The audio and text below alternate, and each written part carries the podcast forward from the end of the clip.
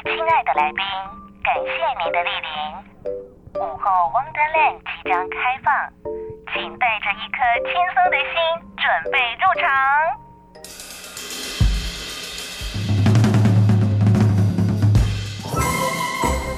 Ladies and gentlemen，欢迎来到午后 Wonderland。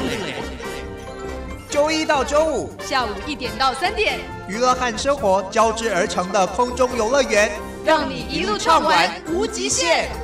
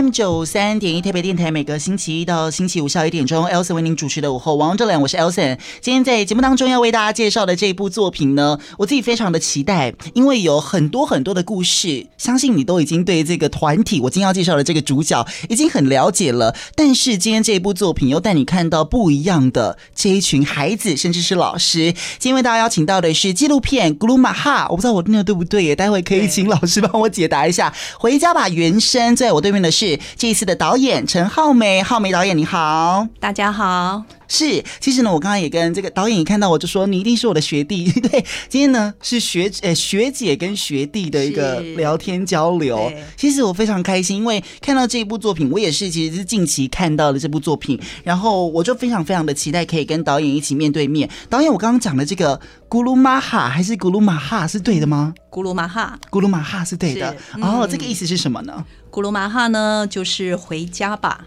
嗯，这个其实，在纪录片当中，我们的呃原生的创办人马彼得校长。他其实，在影片中就有做“库鲁马哈”的发音跟这个意思的解说。是是，所以呢，其实我们今天要讲到这个呃这一群，不管是小朋友啊，还是大人，你一定都有看过他们。他们就是原声合唱团嘛，原声童声合唱团。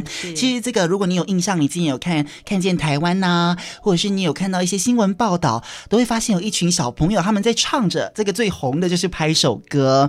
所以呢，今天要为大家介绍的这个纪录片作品。品其实就是在讲这一群呃同学，这群同学其实当时也是小朋友，他们现在也都长大，跟我差不多年纪了。然后有一些其实呃还待在部落，有一些已经到外面去努力呀、发展呐、这一部纪录片其实就是导演要带着呃大家透过这个镜头的视角，看看这一群同学他们这几年发生了些什么。那我要先问，其实呃担任导演这件事情不算难，也不算简单，但是你要可以去。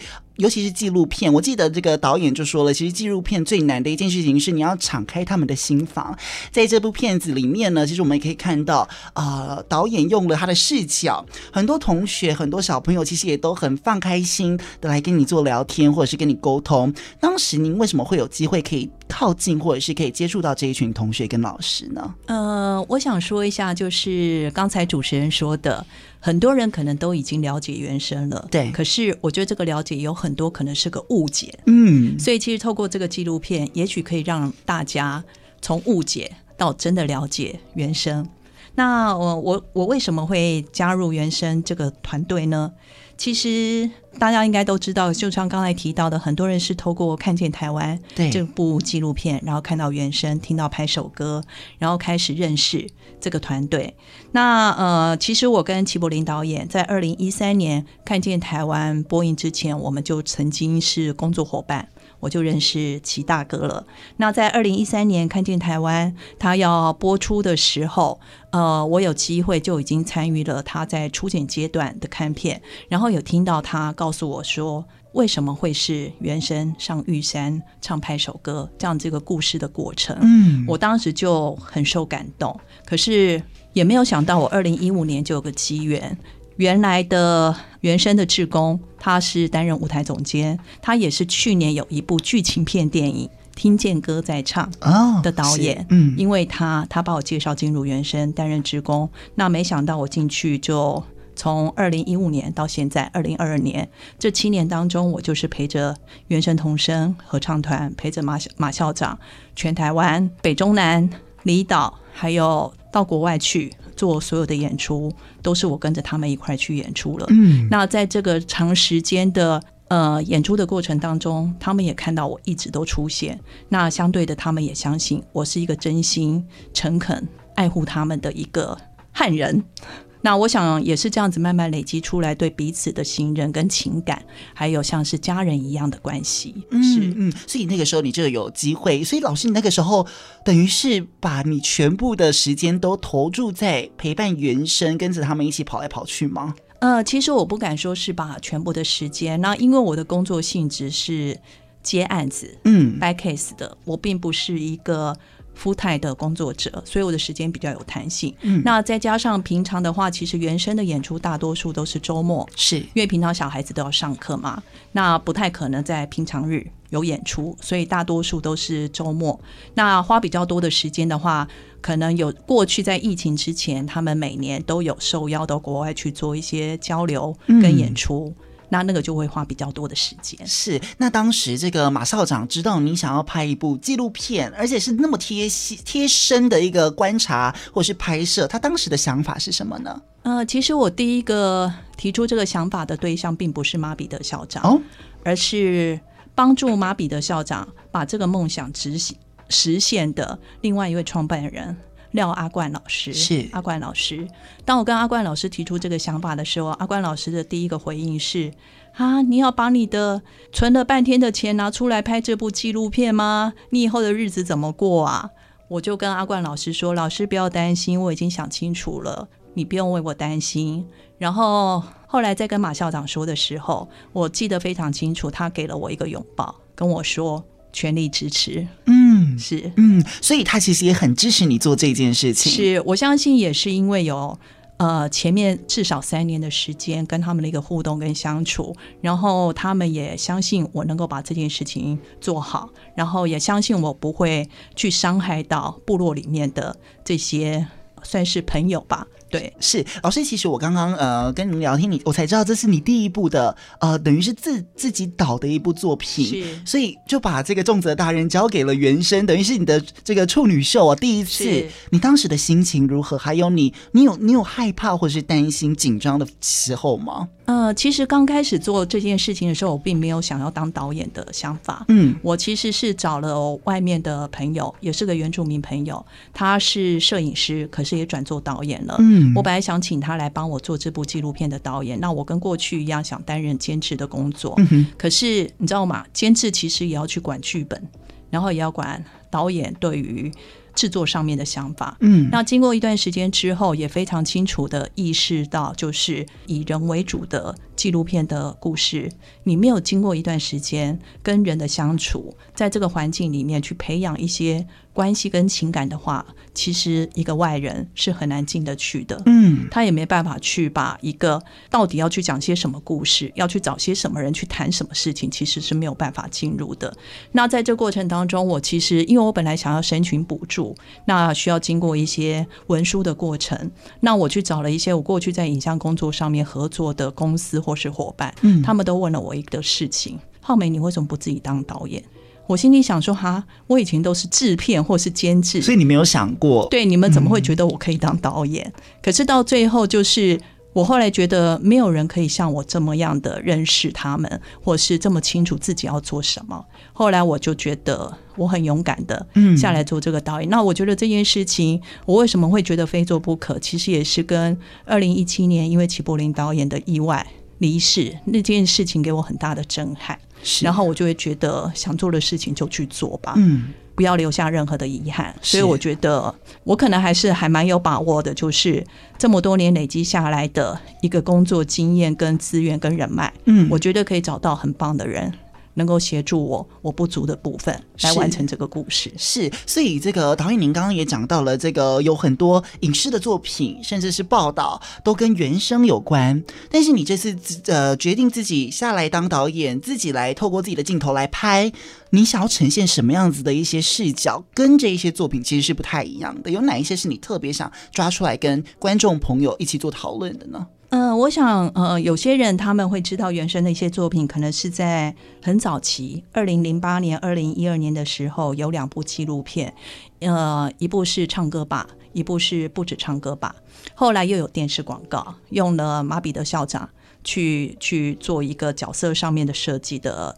呃，电视广告，嗯，然后接着就是可能拍拍手歌有名了，然后拍手歌也被运用在一些形象广告里头，嗯，那还有就是刚才提到的去年的《听见歌在唱》，它是一个剧情片，那这个其实都代表了就是原声在二零零八年其实是初创的时候。然后一直到二零一二年，其实也不过四年的期间，这个都是在原生刚创办，然后还是在一个前期的阶段。那剧情片它毕竟是个剧情片，它也不太可能去做一些比较深入的内容。嗯，那到了二零一八年，我决定要做这件事情的时候，刚好是原生十周年。那在二零零八年刚成立的时候，刚进去的小孩大概都是九岁到十岁，我里面的主要几个角色九岁到十岁，所以十年之后，也就是他们十九二十岁了。嗯。那我会觉得十周年原生到底做了些什么？这些孩子就是最好的见证。嗯，所以其实我们看到这个封面上面，就是这一次的几位这个主要的同学们，对，对不对？第一二届的孩子是他们，就是你可以看到这个照片。如果大家等一下可以上网去看一下这一次的这个呃剧照，呃右边就是他们小时候的样子。对，那他们长大了，是。现在还是长得很像小朋友，但是就是他们一个成长的过程，以这五位小朋友来作为开始，对不对？应该是说，呃，这五个孩子，因为他们是在初创期进入原生的，那他们现在已经其实算是成年了，大学生或大学毕业了。嗯嗯、那其实我们是透过里面现在还在的这些学弟妹，其实也是在回望跟回顾他们过去成长的过程。嗯，然后在这段期间，就是十年下来，因为我是二零一八年开始拍的，是原生的十周。十年，原生十年。那在这十年当中，在部落投入的这些所谓的教育的理念，到底带给孩子什么样的影响？嗯，那在部这部纪录片里面，我就是非常清楚的，我不想透过大人的方式是去诠释这件事情，我希望让孩子自己去谈，嗯，他们在里面的一些想法。那呃，这件事情后来我觉得我的坚持是对的。因为这几个大孩子，他们也觉得有机会可以让他们自己说出他们自己的感受，嗯、对他们来讲是一个非常珍贵的一个经验跟一个呃记录，而且这是最真实的。对，没错，让小朋友自己来谈谈他们对。为呃现在的样子，小时候的样子，甚至是他们现在遇到了些什么问题，这就可以很真实的反映到现在可能部落的小朋友面对到的问题，对不对？对，其实透过他们这几个角色，其实我觉得很广泛的，其实就已经在谈的，并不是只是南投县新义乡，嗯，而是全台湾可能这些原乡部落或是一些这些原住民的孩子，他们在呃，他们自己在部落里面，还有在。求学这个过程当中发生了什么样的问题？嗯，那为什么导演会你知道这么多的小朋友哈？当时这个二零零八年的时候，您也还没加入到这个原生的呃这个大家庭，是。但是十年过后，你决定要拍这部作品，为什么会特别是选这几位孩子呢？其实，在刚进入原生的时候，我根本没有想过我要拍纪录片。嗯，所以在这个过程当中，因为在我二零一五年进去之后，他们这几个其实也已经哎，我记得是高中大学。学了哦，对，他们其实已经开始回去原声，就是我偶尔会在一些音乐会的时候看到他们出现，是，然后他们出现做什么呢？他们都在教训学弟妹，他们会告诉学弟妹说，我们小时候练唱的时候。校长是多多么的严厉，然后我们小时候我们吃的东西是多么的简单。你们现在这样子已经很幸福了。然后校长年纪大了，然后他已经不会像以前那么凶了。你们应该要好好的珍惜。我就特别注意到，就是哎，这些学长姐会回来这样子教训学学弟妹，然后之后呢，呃，在音乐会的时候，他们也被指派变成是我的助理，嗯，然后我就带着他们去做一些舞台的工作，所以相对的，我跟他们的互动跟熟悉度就会更密切。然后再加上二零一八年他们在办这个呃成长营的时候，他们就是主要的核心干部，所以我就觉得，呃，以这五位。去作为我纪录片主要的角色，应该他们可以去说出更多从原生的过去到现在的一些故事。那也非常运气算是很好了，因为在二零零八年跟二零一二年的纪录片当中，也有都拍到他们的一些素材，嗯，所以我才有办法去找到一些他们的过去式跟现在式的一些对照。后来他们自己看了纪录片之后，他们的回应只是很后悔当时都要躲着镜头，他们就会不满意自己小时候的样子。可是他们也觉得这是对他们来讲是一个。非常非常珍贵的一个记录跟历程。是，其实我想问导演的是，呃，这五位同学是其中就是这么众多的这个学生里面的五位，那他们真的回到了部落，甚至是也回到了原生去做服务，这样子的比例多吗？除了这五位同学之外，这样子会回来看看学弟妹，或者是奉献他们所学，甚至是呃帮助帮忙的这样子的比例算高吗？嗯，其实他们比较多会是在那个暑假的成长营。嗯，原生在每年暑假的时候，他们会有一个礼拜的成长营。后来在二零一八年开始，这个成长营他们就开始轮流，都是这些原生毕业的学长姐来负责做总招。嗯，那总招的人，他们就是要纠集所有。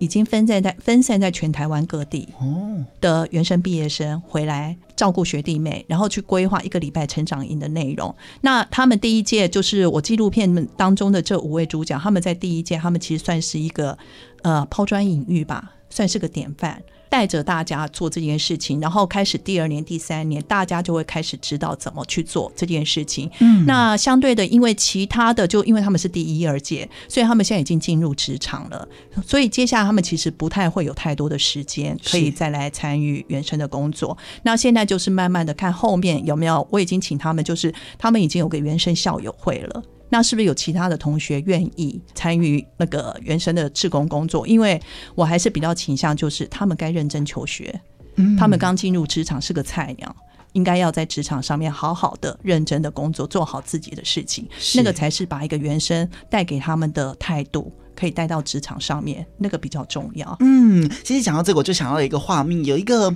我忘记他叫什么名字了，然后他就还会，哎，我不知道那个是不是一个仪式吗，还是一个模式？就是他特别回到了学校找马校长，然后跟他聊聊他现在的工作啊，或者是在学校遇到了些什么问题，是这是他们一个习惯吗？是。其实就像纪录片当中说的，就是他们会把原生当成第二个家。是。那因为有些他们可能在学校或是在职场上面遇到的一些障碍跟困难，回到家里面可能跟自己的家人不见得能够去得到一些互动。嗯。他们反而会去寻求原生的师长，然后可以希望可以从他们的身上得到一些比较具体的建议，嗯，跟帮助。嗯、对是。OK，所以这个他们等于就把马校长当做是爸爸一样。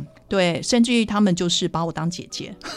对，我们到现在就是其实这样子的密切密切互动是蛮蛮多的。所以其实，在纪录片里面，我们可以看到，除了这五位同学他们现身说法之外，有很大一部，尤其是这个前半部，这个跟着镜头，然后呃，镜头也跟着老师们一个一个去这个原乡的部落，然后每一个家庭去做那个叫家庭访问，对不对？而且那个那个路程看起来非常的辛苦。我现在才，其实我好像也没有到原乡或到部落的。一个经验，我才发现原来他们的他们的生长样子、环境，其实都跟我们想象的呃差蛮多的，就是或者是跟我们现在生活的地方非常多。我想问导演的是，这个呃，你当时可以跟着他们一起去各个家庭访问啊，你看到了些什么，或者是有没有？让你印象最深刻的故事，有在纪录片或没在纪录片里面的？呃，当时我加入原生的时候，就是呃，介绍我进去原生的，我说的那个前一任的舞台总监是，他就告诉我说，因为你在音乐会或是你到学校看到这些孩子都穿着制服，对。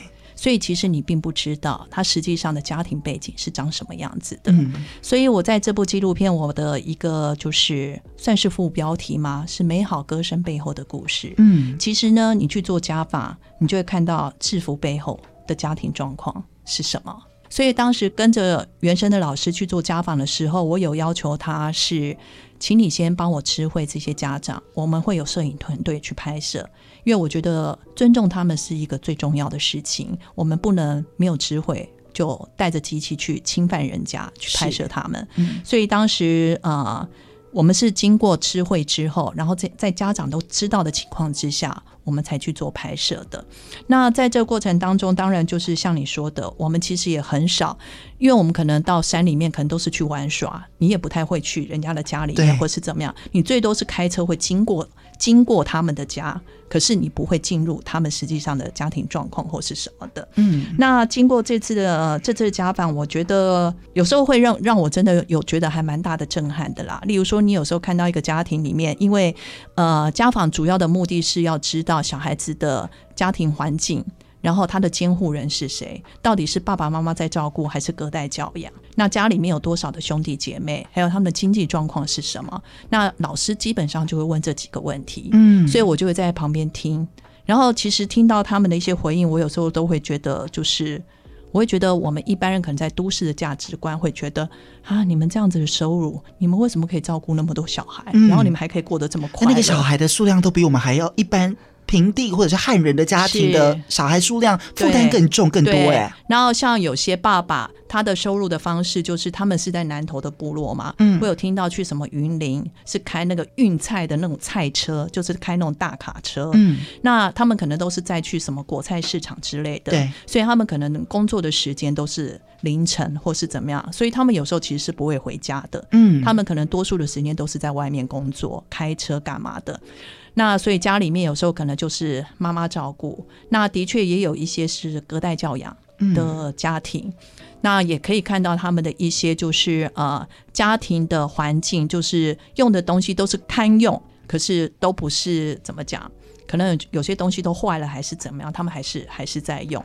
那可是我觉得，嗯，蛮重要的是透过这个家访呢，还有原生非常重视跟家长的沟通，所以我们有一些家长会，甚至于原生都会办一些，除了家长会，还会办运动会，是，然后都让都让呃这些家长能够跟亲子去做一些互动，还有参与。嗯、那包括我们有些音乐会。我们也都会邀请家长来参加，因为我觉得他们很重要的是希望这些家长可以很清楚的知道，你把孩子交放到原生里面来，他们到底在干什么？对，你说半天还不如你来参与。然后我觉得很感动的就是，像我在部落里面看他们的亲子运动会或是家长会，我都觉得在都市里面的父母也很忙，他们可能不见得会像他们愿意花这样子的心思。去参加一个家长会，而且你要想象哦，我们是原生音乐学校，这些家长是分布在十一个部落哦，嗯，所以他们要。翻山越岭到一个地方来参加音乐会，不像我们都会，可能就在你们家附近，对对，或者是你搭个捷运，开个车很快就到了。他们不是哦，所以他们开家长会也还蛮有意思的，有奖励措施，例如说送酱油一瓶，嗯，或是送盐巴一包，去奖励家长出席。所以他们其实，我看到这些家长，他们其实是非常关心他们的孩子的。那再加上就是，呃，透过这样子的一个呃家长会，或是说一些活动，然后原生去让家长很清楚的知道你的孩子在原生到底在干什么，是，然后也给家长一些就是，请你要支持你们的孩子继续来原生上课，是，因为是在六日，嗯，然后我们甚至会让孩子回去影响家长，你要继续认真工作哦，然后不要喝酒，不要抽烟，然后让这个家庭能够逐渐的去向一个比较。良性的一个互动跟发展是，所以这就回到刚刚这个导演最早讲的误解这两个字。我我承认我有一个误解，我一直以为可能部落的家长他们忙于很多的工作，他们对孩子可能是没有关心，甚至是可能也不知道孩子在家里在学校在做些什么。但是导演你看起来并不是这样子，对不对？呃，完全不是。所以我在这个纪录片里面，我也很想让大家知道，就是原住民的父母，他们没有不关心孩子。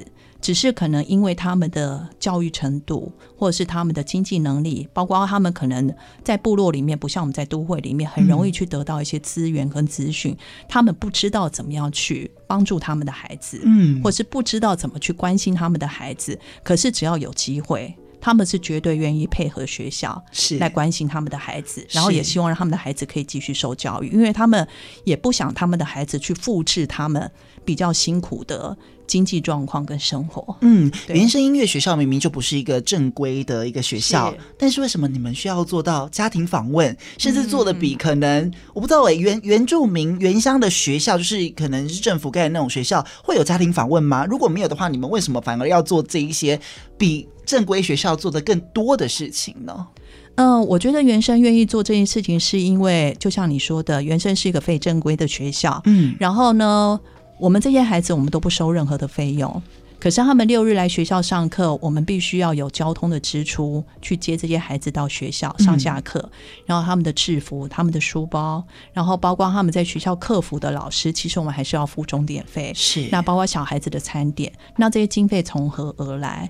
当然就是社会大众的支持，嗯、是募款，哦，他们愿意捐款来支持这些事情。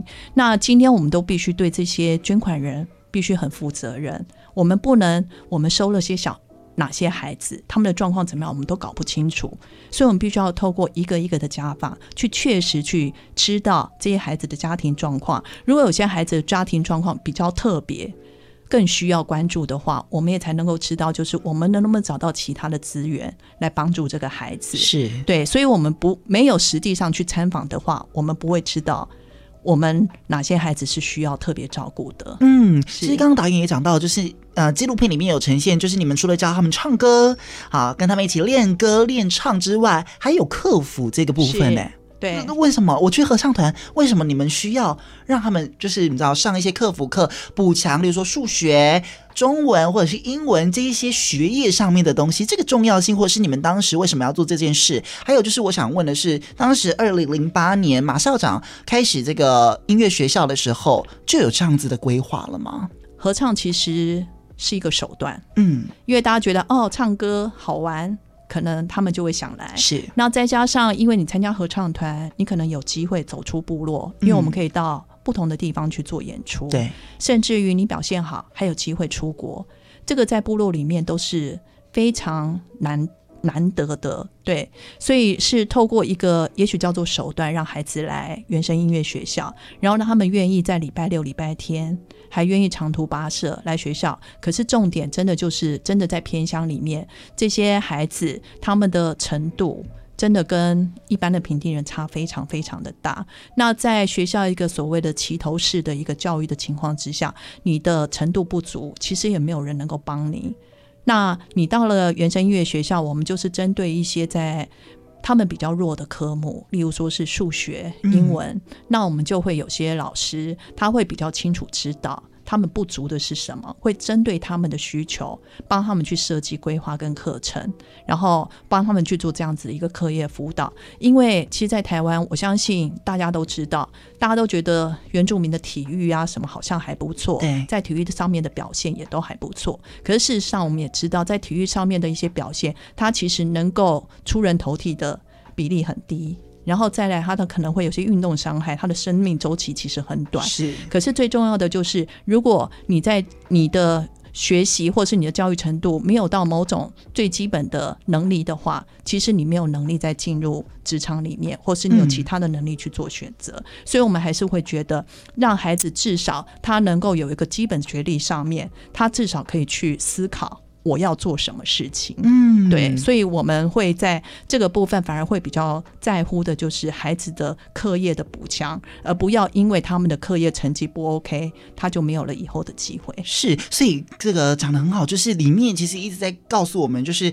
唱歌只是一个手段。我记得里面还有提到什么纪律啊，要让同学专注啊，教导他们成为一个人应该要有的一些规矩、礼貌，一个做人要有的元素。这个东西其实我觉得。的很伟大，是因为你们你们机构也没有太多的经费，是，但是你们却用了很多的这个努力跟时间，补足这个原本应该是家庭或者是学校要给予他们的东西。是，我想，因为孩子的年纪都还小，你给他们一些很硬的东西，嗯、他们其实也很难消化跟吸收。那如果各位有注意到，就是或是曾经参与过我们的音乐会的话，你们会注意到，我们在每场音乐会，小朋友唱的歌曲，它有涵盖各种语言，有布农语、国语、台语，甚至有日文、英文等等都有。嗯，他们是不带谱上台的。我们以前小时候参加合唱团是有带那个塑胶透明的。对不起，并没有，没有，是不是？校长的要求就是你要把所有的歌全部都背会。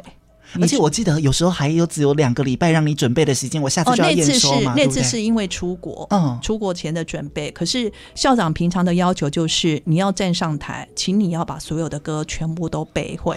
除了把歌词背会，你还要记得校长告诉你你的发声的要求是什么。嗯，然后合唱不是有分声部吗？第一、第二、第三声部嘛，那基本上练习的时候，你可能就是在某个声部的。可是我真的也亲眼看过，校长可以在呃合唱前在彩排的时候看一看队形的状况，嗯，然后就把某声部再把它调到某声部，说：“哎，你到那边去。”小孩子也完全没有怨言，他就乖乖的站过去。所以你可能第一声部变得上第二声部的，他们也毫无怨言。那其实透过这样子的方式，就是就是在培养小孩子专注度，因为你今天有办法去把你的谱跟歌词背会，你还要去记不同语言的东西。当你习惯了这样子的一个训练之后，你在课业上面，你在读书的时候会不会运用到？绝对是会的。嗯，对。那包括像我们出国，因为孩子这么多，不可能有那么多的大人去照顾他们。他们如果不学会自己照顾自己，如果不学会自律，如果不学会自己照顾自己的生活的话，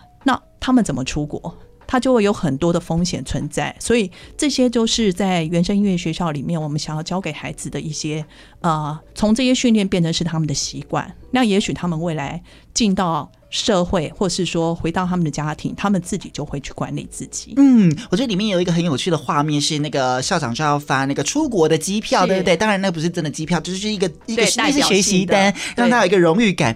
好好有趣的点是我们以前都觉得说啊，我做得好，我就有出国奖励。但对于这些同学们来说，或对于马校长来说，这个是一个很严肃的事情，这是一个荣誉耶。没错，这个不只不只是一个我表现很好，给我一个奖励、一个奖品的一个概念而已，这是一个荣誉感呢。我想让大家知道的就是，如果你们有机会在音乐会上面看到我们孩子站上舞台，或是在国外看到我们的演出，是这些孩子都不是因为歌唱的很好，应该不至于到唱的很糟还能上。可是呢，他们都不是唱的最好的，嗯、而是因为。他们不缺席，他们很认真的来学校上课。然后刚才提到的就是什么英文课啊、数学课，他也是都来上课。就是他可能是全勤，可是通常这种你会全勤的小孩，你练歌也不会差到哪里去啦。对，所以我们在挑选这些，就是。呃，因为我们原声音乐学校并不是全部的孩子都是合唱团，是只有部分的孩子是合唱团。那有些孩子他们就是只是参加课业辅导而已。所以我们在呃合唱团的这些挑选的孩子上面，或是可以有机会走出去的孩子，都是最认真的孩子，而不是唱的最棒的孩子。我们并不是用听你的声音觉得啊你的歌声很好听，所以你可以进入合唱团，而是所有的人都可以进入合唱团。可是撑不撑得下去，那就要靠你的本事了。哦，所以也有人是参加课辅。班就是你们所举办的客服班，但他没有在合唱的对学习里面对，所以你们所看到的原声童声合唱团这些孩子，并不是我们全校的孩子。哦、我们在山上的孩子，现在大概会有将近两百个小孩，对。可是出来唱歌的大概只有三四十位的孩子，那里面包括像男生的话，他可能变声了，他就不能唱了。可是他当然还是可以继续来上课啊。还是可以在他的学习上面可以继续的进步。那个，我想请这个导演来跟大家聊聊，您个这么贴身的跟他们相处，当然还有马校长。马校长到底是一个怎么样子的人？他愿意用了，而且这些小朋友都不是他亲生的，他为什么愿意用这么多的时间、这么多的力气，跟着你们一起来培养或者是陪伴这些小朋友呢？马校长的布农名叫做塔斯法兰的棍，塔斯法兰我们把它翻成中文就是他是来乱的。对，我们都觉得都是因为你，然后搞得大家这么的这么的辛苦。是对，我们都会半认真半开玩笑的这样说。马校长呢，他其实自己也是出生在贫困的家庭，然后他的父亲很早就过世了，所以其实都是妈妈在照顾他的。那马校长其实说了蛮多，他在人生当中，他妈他妈妈对他的影响。那他的妈妈对于他的学习跟他的品格教育是最重视的。嗯，那。马校长基本上就是在这样子的一个妈妈的教育的一个成长背景成长的。那他有提过，就是他妈妈曾经跟他说过一句话，这句话对他来讲就是这辈子他都放在心里面的一句话，就是呃，你只要认真做你该做的事情，其他的事情交给上帝。为什么这件事情对马校长很重要？因为在部落里面去投入教育这件事情，其实会有很多的声音。然后甚至于我们可能都觉得这件这是一件好事，怎么会有人不支持？可是对不起，还是有很多不理解的人。家长嘛？还是部落？哦，部落的人、啊、对，部落其实还是会有些不了解，哦、甚至有些误解。是对。那所以其实马校长他们在部落做这件事情是非常的辛苦。马校长他自己本身是个布农族人，可是他真的就是很爱他的部落，他以布农族人为为荣。嗯，所以他在部落里面就是看到一些孩子。因为可能是呃家庭原生家庭的问题，或者是因为经济的弱势，让他没有办法继续升学，然后他可能在部落里面真的就是变成一个，也许是在醉倒路边，或是怎么样，他心都会很，他会很心痛，嗯，对，所以我觉得他看到这些事情之后，他就嗯会觉得只有透过教育才能够去改变他所看到的这些，他觉得。很痛心的状况。那我刚刚也提到，就是有个非常重要的我们的创办人之一阿冠老师，我觉得上天给了一个因缘，让这两个人互相认识。然后我都会说，马校长对于他想要创立原声音乐学校这件事情，其其实讲了可能超过十年了。嗯，每个人都觉得哇，你的理念真的好棒，很欣赏，然后就没了。那只有碰到阿冠老师，就是让他逐梦踏实。嗯，所以我都会说，他如果没有碰到阿冠老师。马校长的理想就是一个部落传说而已，是。对，嗯，没有办法像现在，我们已经走了十四年了。嗯，老师，你刚刚提到了这个阿冠老师，你的、嗯、我有看到一个简介，他上面写老师是个性低调的人。对，然后我又想到那一次我去看电影的时候，我又那个马校长他明明做了这么多事，但是他那天好像也没有很想要讲很多话，他就是把时间留给大家，然后好像他的话话可能也没有这么多，或者是他也不是一个很主动想要展现自己的人。应该马校长觉得他该说的在纪录片里都讲完了，都讲过了，而且也很多的的报道。也都报道了马校长，所以在那样子的场合，马校长就会觉得可能就把时间留给在场的观众去多做一些分享，或是说让我可以去回应观众的一些互动。是这一部作品呢，叫做《咕噜玛哈回家吧原声》，当然还有这个副标题叫《Behind the Singing》，就是呃很多以前包含去年的那部作品，我们也看到了，虽然有很多一些大家可能会看到什么，他们去唱歌比赛也有很多的困难点呐、啊，但是更多的是他们那个前面。镜头前或幕前的那种光鲜亮丽的样子，这一部作品，这个浩美导演拍下来的反而很少这样子的画面，更多的是在舞台后面，是包含那个很难走的路啦，哦，歌词很难背啊，同学很辛苦的那一些画面。他这叫回家吧，然后你们也教导他们这么多的呃知知识，或者是很多的学习的东西。呃，我们一直说原乡它可能是一个资源比较不是这么多的地方，我们当然都很希望同学他可以到很多地方去发展。但是为什么要他们回家呢？这部作品既然叫回家，回家对他们来说的意义跟那个点是什么呢？呃，其实我认为资源不够这件事情呢，不是只有在。原住民部落，嗯，我觉得每个人要做任何的事情，任何组织要做任何的事情，永远都会觉得资源是不够的，嗯，并不是只有呃远乡。那我觉得重点是我们做了些什么。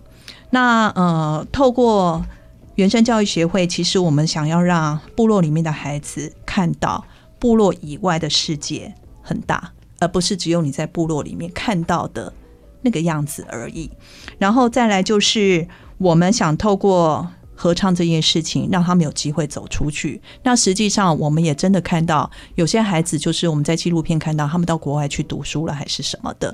如果他们没有走出部落，他们不会有那个向往跟那个想象，觉得我是不是可以做什么？我是不是有什么样的选择？我是不是可以去争取一个什么样的机会？或是我有一个什么样的目标可以去努力？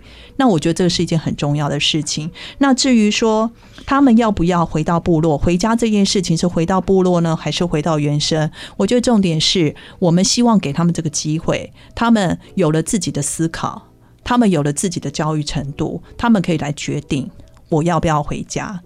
那我要回家做什么？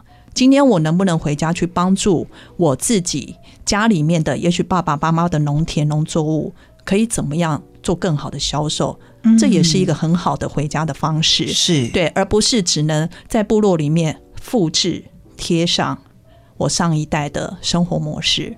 对，所以回家这件事情就是库鲁马哈回家吧。当然，一个是因为这首歌就是库鲁马哈回家吧。那我们希望就是透过，因为现在在原生待过的这些大孩子，他们也真的觉得，因为在原生这些同同学已经我多了好多兄弟姐妹，然后这些师长对他们来讲也是像如父如母、如姐姐。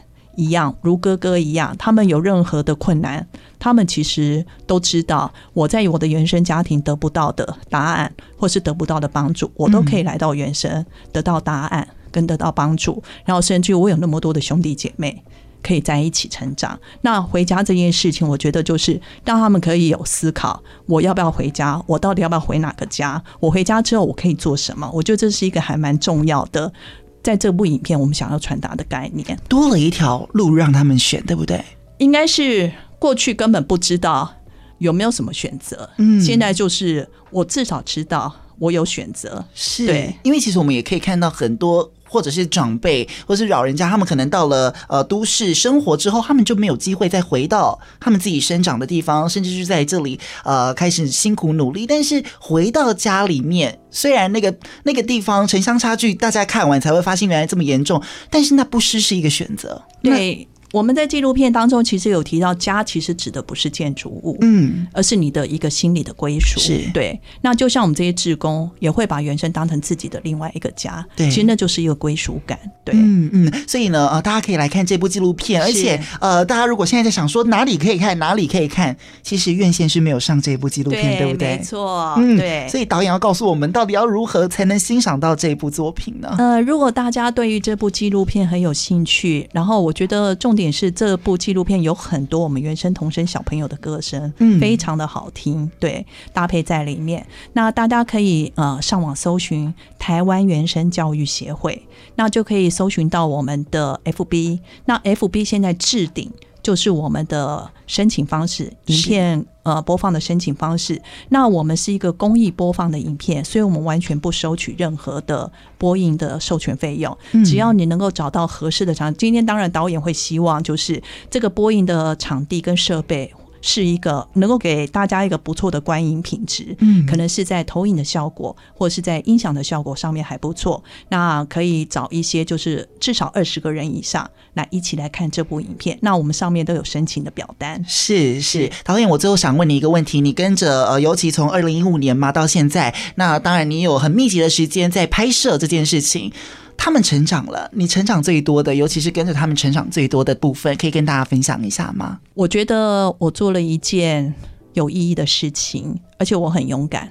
我觉得我变勇敢了。嗯，那呃，这个勇敢的确就是从齐柏林齐大哥的意外的过世，然后包括我们的创办人之一阿冠老师，在这个纪录片的制作的过程当中，他也过世了。那他们的过世对我来讲都是一个。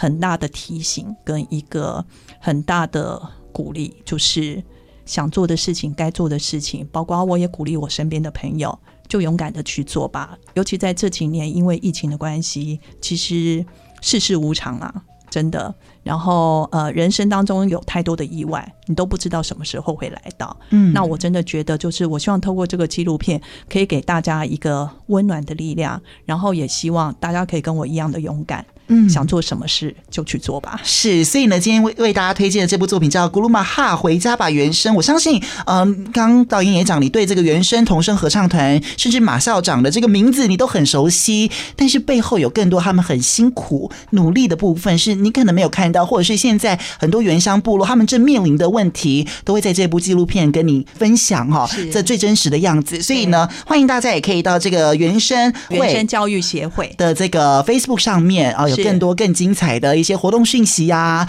当然大家都可以在上面看。今天非常谢谢这一部作品的导演浩梅导演，谢谢导演，谢谢谢谢大家。